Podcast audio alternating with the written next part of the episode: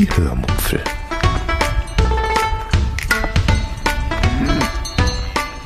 Aus dem Tagebuch einer Allgäuerin.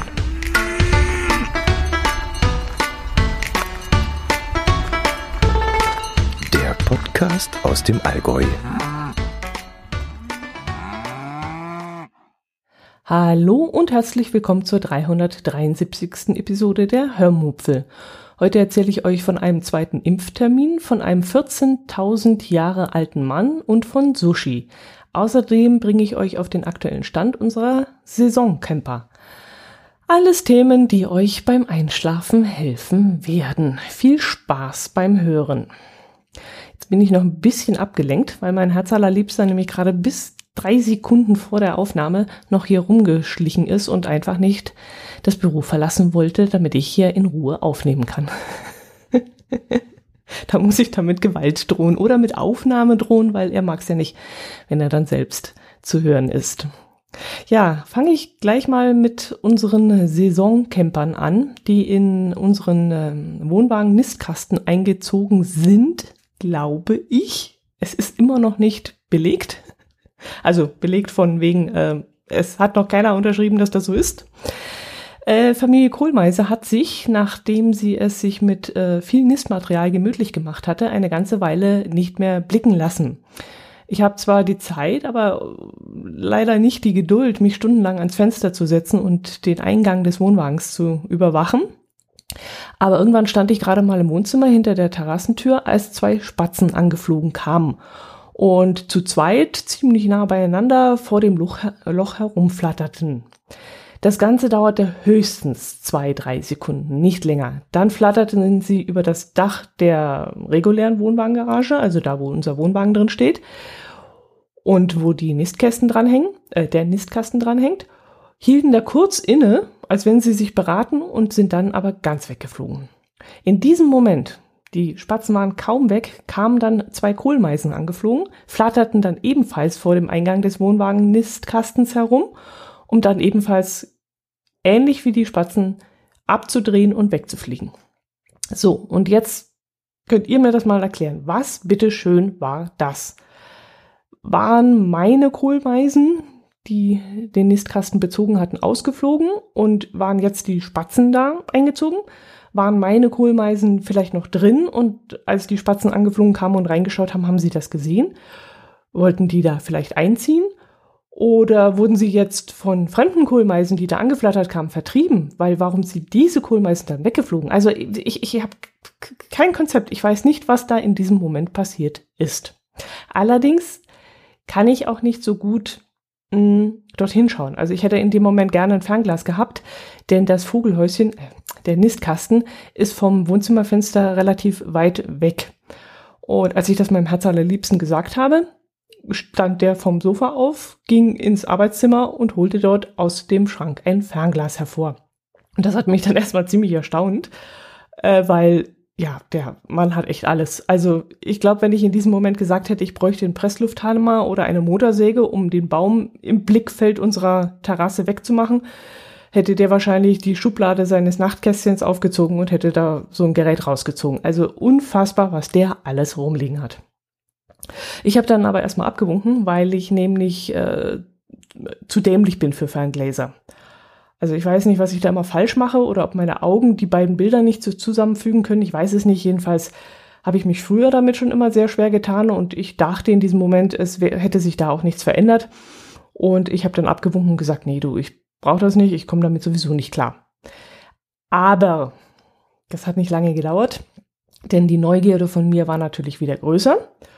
Und dann habe ich mir das Fernglas doch geben lassen und habe dann mit ein bisschen Rumgeprimel und hin und her tatsächlich ein einigermaßen gutes Bild hingekriegt und habe dann stundenlang immer wieder mal, tagelang immer wieder mal durchgeguckt und nichts gesehen. Immer wenn ich dann dran gedacht habe, habe ich mir das Fernglas geschnappt vom Wohnzimmertisch und habe dann geschaut, was die Vögelchen da draußen machen. Aber immer wenn ich geschaut habe, war da nix. Absolut nix. Nada, niente, nothing. Ja, also ähm, Ornithologe wäre übrigens nicht mein Traumberuf. Also ich weiß gar nicht, ob das ein Beruf ist oder ist das nur ein Hobby. Ich weiß es gar nicht. Kann man für Vögel beobachten bezahlt werden? Ich weiß es nicht, aber ich habe auch gar nicht die Geduld und die ganzen Enttäuschungen, die man da erlebt, ähm, das wäre auch nichts für mich. Inzwischen hat mir mein Herz allerliebster dann aber mitgeteilt, dass unter unserem Dach, also da, wo der Dachstuhl auf der Mauer oben aufliegt, da ist so ein circa 15 Zentimeter breites Sims, da soll ein kleines Nest liegen. Was darin nistet, haben wir noch nicht gesehen, noch nicht sehen können. Ich vermute aber, dass es ein Kohlmeisenpärchen gibt, äh, ist, denn das flattert immer von meinem Homeoffice-Büro herum, wenn ich da arbeite. Wobei Kohlmeisen haben ja eigentlich einen gelben Bauch und die haben eher einen grauen Bauch. Also ich habe jetzt mal gegoogelt, es könnte auch ein Tannen- oder ein Tannmeisenpärchen sein. Aber da sind wir doch nicht dahinter gekommen. Ja, jetzt weiß ich wie gesagt nicht, was in unserem Nistkasten drin ist, ob da überhaupt irgendwas drin ist. Es sieht eher mau aus und ich werde das weiter beobachten. Dann wollte ich euch eigentlich noch vom zweiten Impftermin erzählen, den unsere Pflegeperson wahrgenommen hat. Äh, viel gibt's da eigentlich nicht zu erzählen. Sie hat sich ja relativ spät dazu entschieden, sich impfen zu lassen, was in den Ohren mancher vielleicht jetzt etwas arrogant klingt.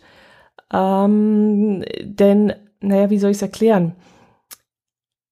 Es gibt ja noch sehr, sehr viele 80-Jährige, die noch nicht geimpft sind. Und äh, wir hatten relativ schnell ein Angebot bekommen. Das hatte sie aber abgelehnt, weil sie einfach verunsichert war. Und ich hatte euch ja erzählt, dass wir dann von verschiedenen Seiten äh, sie da ein bisschen aufgeklärt haben und auch der Arzt ihr zugesprochen hatte. Und dann hat sie sich irgendwann angemeldet und dann ging es ja auch ratzfatz. Da muss ich ehrlich sagen, also hier in Bayern, oder sagen wir lieber im Allgäu, können wir da echt nicht meckern.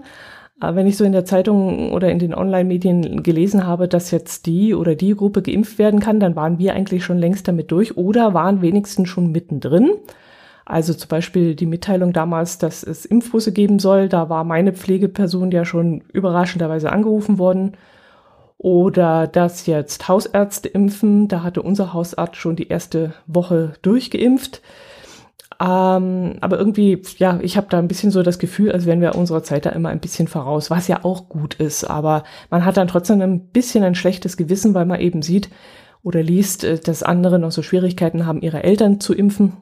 Und wir eigentlich hier im Grunde alle schon mit den über 80-Jährigen und jetzt teilweise schon über 60-Jährige sind jetzt, glaube ich, dran bei uns schon äh, ja, mittendrin beziehungsweise durch sind.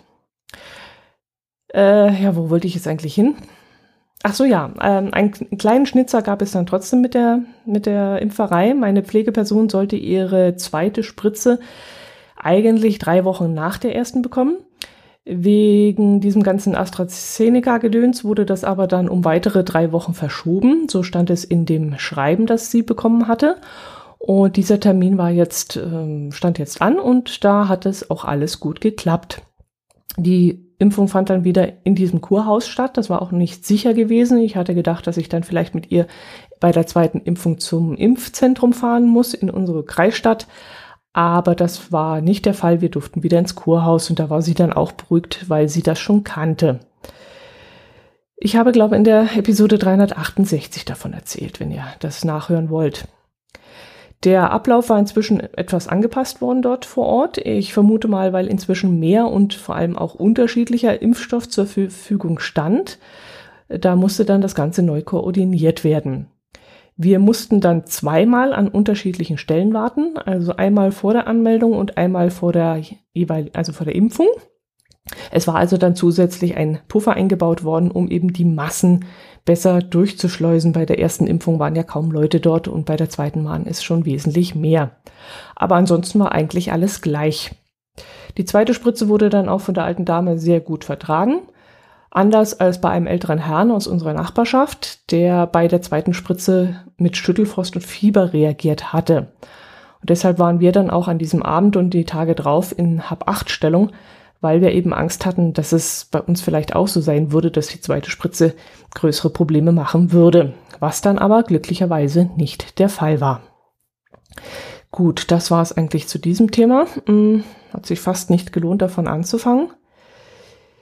Dann möchte ich euch kurz, ja, kurz, als wenn ich kurz könnte, äh, kurz von einem Film erzählen, den ich wieder auf Prime angeschaut habe. Ich mag ja so Zeitreisefilme. Und äh, ja, solche ja, Zeitreisefilme einfach. Das, da stehe ich voll drauf. Also wenn irgendjemand von euch Zeitreisefilme kennt, bitte sofort sagen, ich mag das. Nicht so so ultra äh, Science Fiction, so mit äh, keine Ahnung in die Zukunft und so ein Kram, sondern eher immer diese Filme, die in die Vergangenheit gehen. Das finde ich richtig geil. Ja, und da bin ich auf etwas gestoßen, das etwas Ähnliches behandelt. Der Film heißt The Man from Earth und stammt aus dem Jahr 2007. Dementsprechend schlecht ist dann auch die Bildqualität. Und das Ganze ist dann auch noch in diesem 4 zu 3 Format oder was das damals war. Normalerweise schaue ich solche Filme nicht mehr unbedingt an, weil mir die schlechte Bildqualität nicht gefällt. An das Format gewöhne ich mich nach ein paar Minuten schon, aber die Bildqualität, dieses Grisselige oder so, wenn man wirklich HD gewöhnt ist oder bessere Auflösung gewöhnt ist, dann, ja, ich mag das nicht mehr so besonders. Der Film handelt von einem Mann namens ähm, John Oldman, der behauptet, 14.000 Jahre alt zu sein. Und weil er nicht altert, sondern immer aussieht wie ein Mann, der 35 Jahre alt ist, muss er alle zehn Jahre umziehen, um nicht aufzufallen. Die Leute würden sich ja dann wundern, dass sie alle älter werden und er immer noch 35, äh, wie 35 aussieht. Jedenfalls beginnt der Film damit, dass er wieder einmal so weit ist und umziehen muss. Und ein paar seiner Kollegen und Nachbarn überraschen ihn dann mit einer Abschieds Party oder einem Abschiedsbesuch. Und er wollte sich eigentlich heimlich aus dem Staub machen, aber da haben die ihm einen Strich durch die Rechnung gemacht. Die Kollegen und Nachbarn sind dann alle Wissenschaftler, was für die Handlung sehr wichtig ist. Denn ähm, ja, der eine ist Biologe, der andere Historiker. Es gibt einen Archäologen, einen Arzt, der, glaube so Richtung Psychologie geht und eine bibelfeste Frau, die sehr an Gott glaubt. Das ist auch wichtig. Und dieser 14.000 Jahre alte Mann mit Namen John beschließt dann aus einer Laune heraus zuzugeben, dass er 14.000 Jahre alt ist. Und das ist dann natürlich ein gefundenes Fressen für die Wissenschaftler. Und ähm, sie sind ja auch gleichzeitig seine Freunde. Und ähm, ja, daraus entsteht eben eine sehr rege Diskussion. Anfangs ist das Ganze dann erstmal nur ein Spiel nach dem Motto, was wäre, wenn das wirklich stimmen würde. Aber mit der Zeit kippt dann die Stimmung und die Freunde fühlen sich langsam von ihm verarscht. Vor allem, als es darum geht, was denn damals bei der, bei Jesu Geburt passiert ist und ob John damals dabei war und was er von dem, was in der, äh, oder was von dem, was in der Bibel steht, stimmt, was er davon bezeugen kann. Und da spitzt sich die Lage zu, denn wie ich erwähnt habe, da ist auch eine sehr bibelfeste Frau, die sehr gläubig ist. Der Film hat dann bei Amazon 4,2 von 5 Sternen, was ich auch passend finde. Also ich hätte auch 4 Sterne gegeben. Mir hat der Film nämlich sehr gut gefallen. Äh, das Besondere daran ist, dass es, obwohl es ein Film ist, eher so eine Art Kammerspiel ist. Also die Personen sitzen eigentlich nur in Johns Wohnzimmer und äh, philosophieren dort im kleinsten Kreis übers Leben. Also wie kann es sein, dass John dies oder jenes so oder so erlebt hat? Wie hat sich die Wissenschaft entwickelt? Und warum wusste John nicht mehr, warum äh, nicht vorher, warum welches Ereignis eintreten würde? Er hätte ja jetzt sagen können, ah, das kenne ich, da müsst ihr aufpassen, da kommt ein Krieg oder da kommt Napoleon oder was weiß ich er hat das eben alles zeitgleich erlebt. Er ist damit aufgewachsen, er, er hat damit gelebt und er konnte eben nicht in die Zukunft schauen, sondern er war ja kein Zeitreisender in dem Sinne, sondern er hat eben nur 14.000 Jahre gelebt. Im Rückblick hat er dann vieles gewusst, hat aber auch wieder vieles vergessen gehabt, wie das bei uns eben auch ist, wenn wir unsere Vergangenheit irgendwelche Punkte noch wissen und manche nicht. Und auch im Rückblick, was wir verstanden haben. Und so ging es ihm halt auch. Ähm, die Frage, warum ein Mensch überhaupt so lange leben kann, also rein biologisch, die wird aber nicht weiter hinterfragt, sondern nur kurz gestreift. Das finde ich auch ganz gut, weil es die Geschichte dann ja grundsätzlich komplett in Frage gestellt hätte, wenn sie darauf eingegangen wären. Und dann wäre der Film ja nach zwei Minuten zu Ende gewesen. Das wäre ja Quatsch gewesen. So aber werden alle anderen Aspekte sehr deutlich äh, beleuchtet und naja, mal ganz ehrlich, wenn wir jemanden treffen würden, der so lange gelebt hat, dann hätten wir ja auch eine Million Fragen. Und darum geht es da auch hauptsächlich, dass die anwesenden Personen auch eine Million Fragen haben und ständig von einem Thema zum nächsten springen. Bis ja eben, bis die Frage nach Gott und Jesus gestellt wird. Und das ist ja so ein Streitthema. Und da war eben die Frage, ja, gibt's das, gab's das, was war da und woran glauben wir? Es gibt dann noch einen zweiten Teil, der 2018, glaube ich, erschienen ist.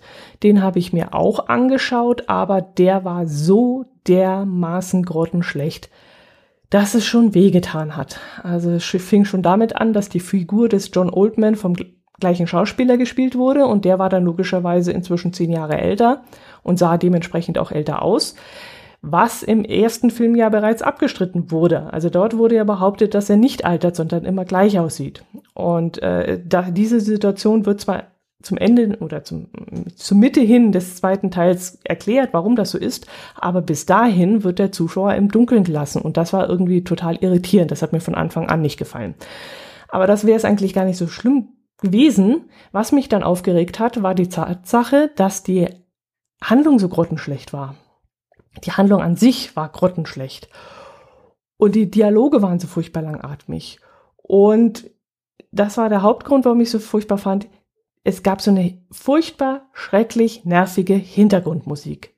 Also wenn die nicht gewesen wäre, da wäre, ähm, also, also das könnt ihr euch gar nicht vorstellen. Diese Musik, die war ständig präsent. Da war, du hast kein Auto fahren hören, wenn der mit dem Auto da ankam. Der ist irgendwo durchs Dickicht gelaufen, da hast du keine Schritte gehört, kein Windrauschen, kein nichts. Du hast ständig nur diese bekackte Dudelmusik gehört. Das war so eine, so eine, seismisch ist falsch, so eine, so eine ganz furchtbare Musik. Also widerlich. Also ich, mich hat das wahnsinnig gemacht. Das ging echt gar nicht. Also gut, den zweiten Teil, ihr merkt es schon, den könnt ihr euch echt sparen. Also der, das ist vertane Zeit und das nervt einfach nur. Gut, das soll's schon gewesen sein. Ähm, mehr gibt's nicht zu erzählen. Ich werde mich jetzt langsam aufmachen und nach äh, Kempten fahren. Ich habe nämlich heute Kurzarbeit und mir fällt so ein bisschen die Decke auf den Kopf. Ich hatte schon überlegt, ob ich heute eine Runde Fahrrad fahre, aber dann kam mir die Idee, mir etwas, etwas Gutes für die Seele zu gönnen. Und deshalb fahre ich jetzt mal nach Kempten und hole mir Sushi. Ähm, da ich noch was bei meinem Arbeitgeber abgeben muss, was ich natürlich in den Briefkasten werfen werde und nicht persönlich abgeben werde, verbinde ich das gleich mal mit einem kleinen Ausflug. Ach so, noch ein kleiner Nachtrag. Eigentlich völlig belanglos, aber ich habe euch doch von dem Supermarkt erzählt, der jetzt für fünf Wochen wegen Renovierungsarbeiten geschlossen hat. Jetzt war ich diese, war ich letzte Woche wieder morgens zu meinem regulären Einkauf in, in dem Discounter in der Nachbarstadt unterwegs, wie ich das jede Woche mache. Da fahre ich dann immer um 7.30 Uhr äh, hin. Da hat der Discounter dann schon auf. Dann kaufe ich dort ein und fahre dann gegen 8 Uhr zum Allgäuer Supermarkt, der um diese Zeit äh, dann auch aufmacht, um dort eben den Rest zu holen. Ich glaube, ich habe euch das schon mal erzählt. Jedenfalls fuhr ich da pünktlich vor die Tür des Discounters. Ja, und da staunte ich dann nicht schlecht. Der hatte nämlich zu, wegen Renovierungsarbeiten. Also, sag mal, was ist denn zurzeit los? Haben die alle beschlossen, ihre Läden zu renovieren, mitten in Corona-Zeiten oder was? Also, keine Ahnung, äh, Lebensmittelläden, äh, systemrelevant, die schließen jetzt zu der Zeit, also weiß auch nicht. Äh, vielleicht ist jetzt gerade das Geld da, ich weiß es nicht, keine Ahnung. Äh, in Oberstdorf öffnet im Mitte Mai auch ein Discounter, der hat auch wegen Renovierungsarbeiten geschlossen gehabt. Also irgendwie ist hier gerade die Lebensmittelladen Renovitis unterwegs oder so, weiß ich nicht. Ja gut, das war's für dieses Mal. Ich hoffe, ich habe euch beim Einschlafen helfen können. Und jetzt könnt ihr ausfaden und gemütlich weiterschlafen. Macht es gut. Servus.